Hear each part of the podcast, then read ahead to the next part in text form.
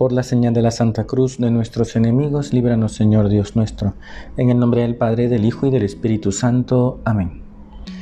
Señor mío y Dios mío, creo firmemente que estás aquí, que me ves, que me oyes. Te adoro con profunda reverencia. Te pido perdón de mis pecados y gracia para hacer con fruto este rato de oración. Madre mía Inmaculada, San José, mi Padre y Señor, Ángel de mi guarda, interceded por mí. ¿Quién soy yo para que me visite la Madre de mi Señor? Son las palabras del Evangelio de hoy que nos van a servir para nuestra reflexión. El Evangelio de este domingo cuarto del tiempo de Adviento está tomado del capítulo 1 de San Lucas, versículos 39 al 45. ¿Quién soy yo para que me visite la Madre de mi Señor? Son palabras que ya nos van a servir ya de entrada, por supuesto, para entrar en la presencia de Dios y, y hacer este rato de oración. Tú y yo estamos delante de Jesús, quizás estás en una capilla, en un oratorio o quizás en una iglesia, o a lo mejor escuchas este audio pues en la comodidad de tu casa. Espero que no sea en posición horizontal, esa siempre es complicada porque al final pues el sueño vence. A lo mejor estás en tu habitación, en tu sala y, y te has puesto en presencia de Dios. Y es lo que tú y yo queremos hacer. Y es lo que intentamos hacer siempre cuando vamos a hacer un rato de oración. Ponernos en la presencia de Dios. ¿Y quiénes somos nosotros? ¿Quiénes somos nosotros para contar con Dios? Para tenerlo delante, para poderle recibir en cada comunión, para que nos escuche en nuestra oración. ¿Quiénes somos nosotros? Por eso estas palabras que dice Isabel a la Virgen, ¿quién soy yo? ¿Quién soy yo, Señor? No merezco que me escuches, no merezco que me atiendas. Muchas veces mis pecados me abruman y, Tú, Señor, que conoces mi debilidad, sabes de lo que estoy hecho y de cuántas veces te he fallado. Puedo decir, y quizás Isabel, pues sí que se merecía, ¿no? Que el Señor estuviera cerca de ella, que el Señor la visitara, porque era la madre de Juan el Bautista, había recibido un milagro grandísimo, ella mayor y estéril, y había conseguido tener un hijo, y... Pero yo, Señor, a lo mejor pues sí, realmente yo no merezco ni siquiera estar en tu presencia. Pero estás allí, me ves, me oyes, me amas. Y yo quiero, Señor, escucharte. Quiero darte gracias porque a pesar de mi indignidad, me has concedido este rato de oración, me has concedido la posibilidad de escucharte, de atender a tus palabras, de escuchar, tus de escuchar mis ruegos. Y eso es lo que tú quieres hacer, Señor. ¿Quién soy yo? Delante de la presencia de Dios, qué poca cosa somos. No merecemos esto. Y el Señor no merece y el Señor no merece nuestras faltas, el Señor no merece nuestros pecados, el Señor no merece que le fallemos. Y es lo que vamos a recordar de, alguna manera en estos días ya de Navidad, porque en el fondo el Señor ha querido estar cerca.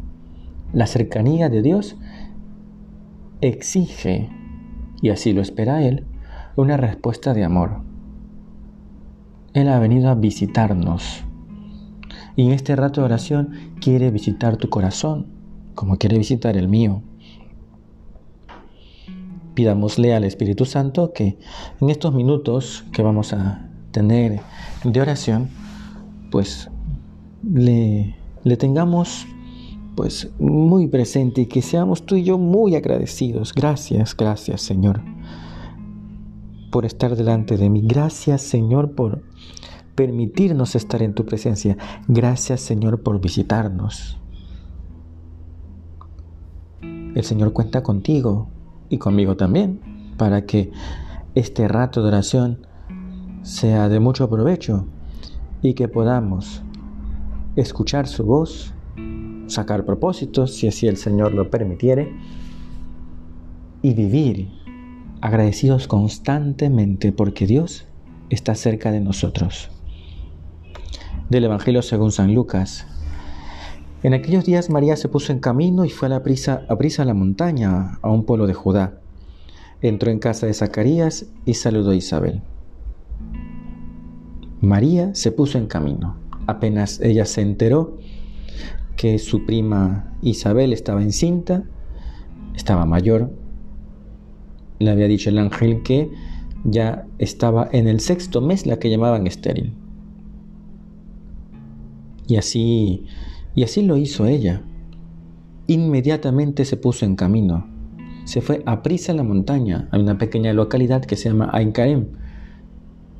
donde la tradición dice que visitó la Virgen, la Santísima Virgen, a su prima Isabel. Ahí hay una basílica en Tierra Santa. Y allí va a atender a su prima. Dice el Evangelio que va a prisa. No se tarda. Inmediatamente. Cuanto antes. Sin que el ángel se lo diga.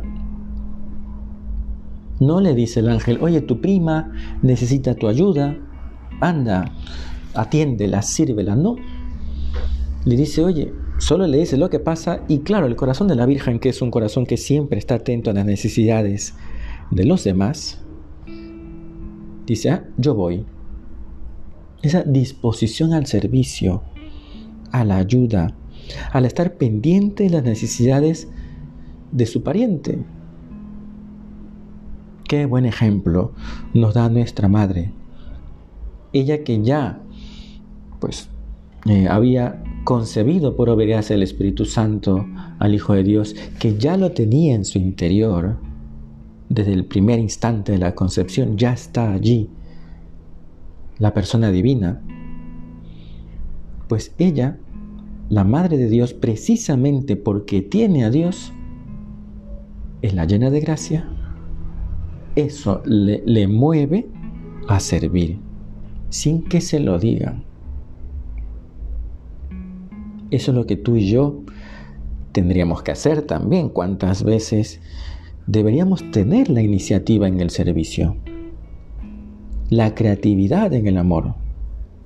El disponernos a servir, a atender, sin esperar que nos digan una, dos, tres, cuatro, diez veces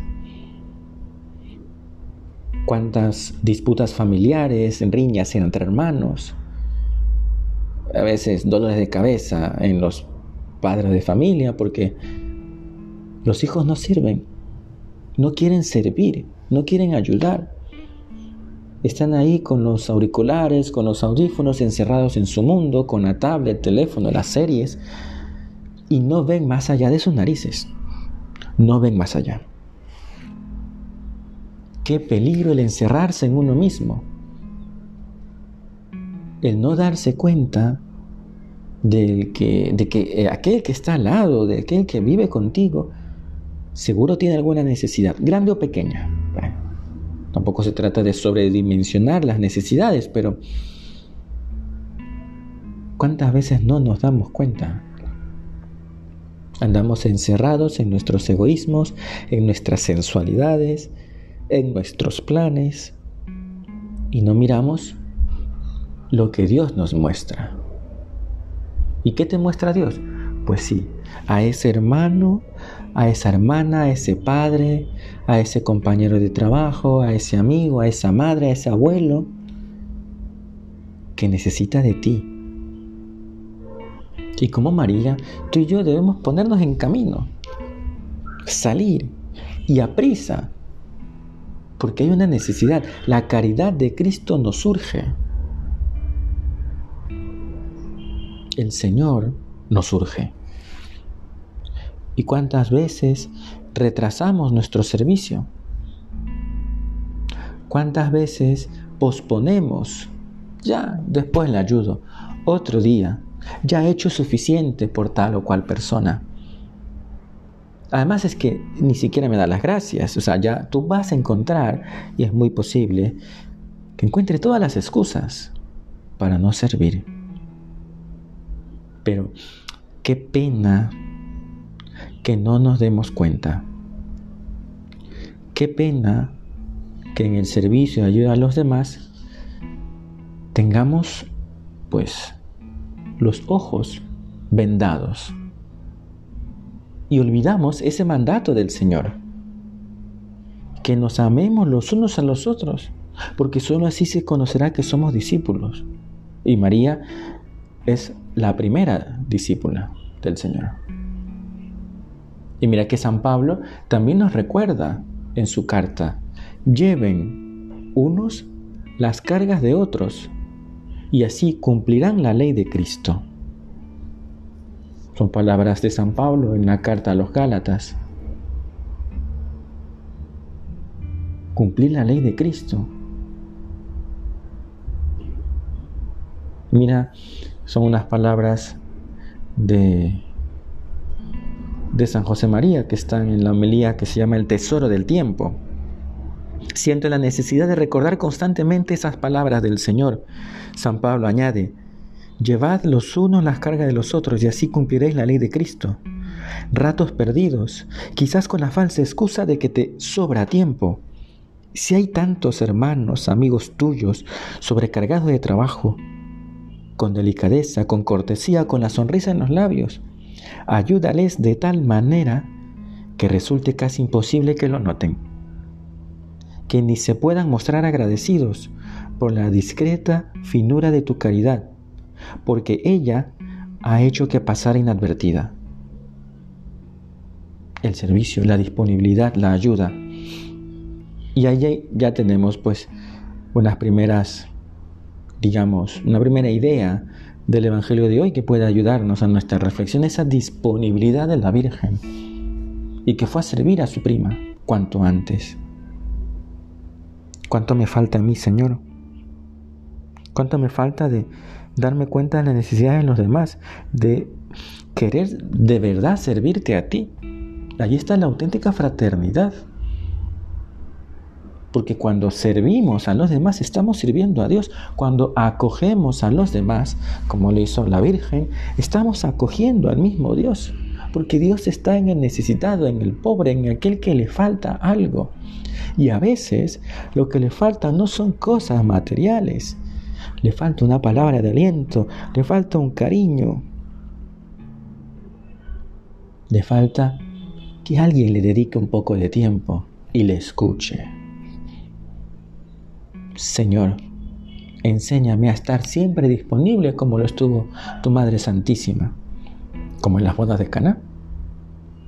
Y que yo no me demore y que a prisa busque servir y me dé cuenta, Señor, ábreme los ojos, ábreme los ojos, y que me dé cuenta cuando un hermano, una hermana está pasando necesidad. En cuanto a Isabel, sigue el Evangelio, oyó el saludo de María, saltó la criatura en su vientre, se llenó, Isabel del Espíritu Santo y dijo a voz en grito, bendita tú entre las mujeres y bendito el fruto de tu vientre. Qué hermosas palabras y que rezamos con seguridad, tú también lo haces todos los días. Bendita tú entre las mujeres y bendito el fruto de tu vientre. Esas palabras que están en cada Ave María y que hacemos hacemos nuestras. Qué alabanza le rinde Isabel a su prima ella, llena del Espíritu Santo, dijo a voz en grito, como lo habrá dicho, con qué emoción habrá saltado. Es la, yo me imagino, ¿no? Que es la típica escena en, cuando las primas, después de tanto tiempo, se encuentran y es un griterío. Bueno, y, y está bien, y es manifestación de alegría, y yo creo que me imagino que la escena habrá sido parecida dos primas que no se veían hace tiempo y que Isabel llena del Espíritu Santo porque Dios estaba cerca, pues gritó, bendita, bendita tú entre las mujeres. Y bendito Jesús, a ese Jesús al que ya tenemos cerca, estamos a pocos días, cuarto domingo de Adviento, a pocos días de la Navidad. Bendita tú, Madre mía, que dijiste que sí al Hijo de Dios, que dijiste que sí al plan de Dios y que en tus entrañas santísimas se encarnó el Hijo de Dios. Bendita, bendita tú, Madre mía. Gracias porque has dicho que sí. Gracias a Isabel por esas palabras inspiradas por el Espíritu Santo que hemos aprendido a repetir desde muy pequeños. Y que si rezas el rosario al menos 50 veces al día. Qué bonitas palabras. Bendita Madre. Gracias por que has dicho que sí a lo que Dios te pedía. Y eso a nosotros nos debe, pues, aparte de, llenar de alegría y, y agradecer a Dios por el don de una madre tan buena, una madre que ha dicho que sí al plan de salvación, darle gracias a la Virgen porque nos ha traído a Jesús, porque el fruto de su vientre está allí porque ella dijo que sí. Está allí porque ella aceptó lo que Dios le pedía. Hágase en mí según tu palabra. Qué dicha para Isabel que Dios esté cerca. Qué dicha para ella el saber que ese Dios al que no pueden contender los cielos y la tierra está allí en una joven mujer en sus entrañas purísimas. Ese Dios al que no pueden contener los cielos, las estrellas, aquel Dios que sobrepasa toda medida, allí, pequeñísimo, en el vientre purísimo de nuestra Madre. Bendita tú entre las mujeres, Madre mía. Gracias porque has querido decir que sí al designio divino. Te pusiste en camino para servir a tu prima Isabel, pero es que tu afán de servicio está desde antes, ese deseo de hacer lo que Dios quiere. Y eso le, le, podemos pedir tú y yo al Señor, Señor, que como la Virgen, siempre haga lo que tú quieres, que siempre haga tu voluntad. Que yo sé qué es lo que me va a hacer feliz. ¿Cuántas veces, cuántas veces? Por mi egoísmo, te he fallado, Señor. Y te he dicho que no. Y he querido encontrar la felicidad en otras cosas. Pero qué tonto he sido, Señor, porque solo puedo ser feliz en ti. Solo puedo encontrar alegría en ti.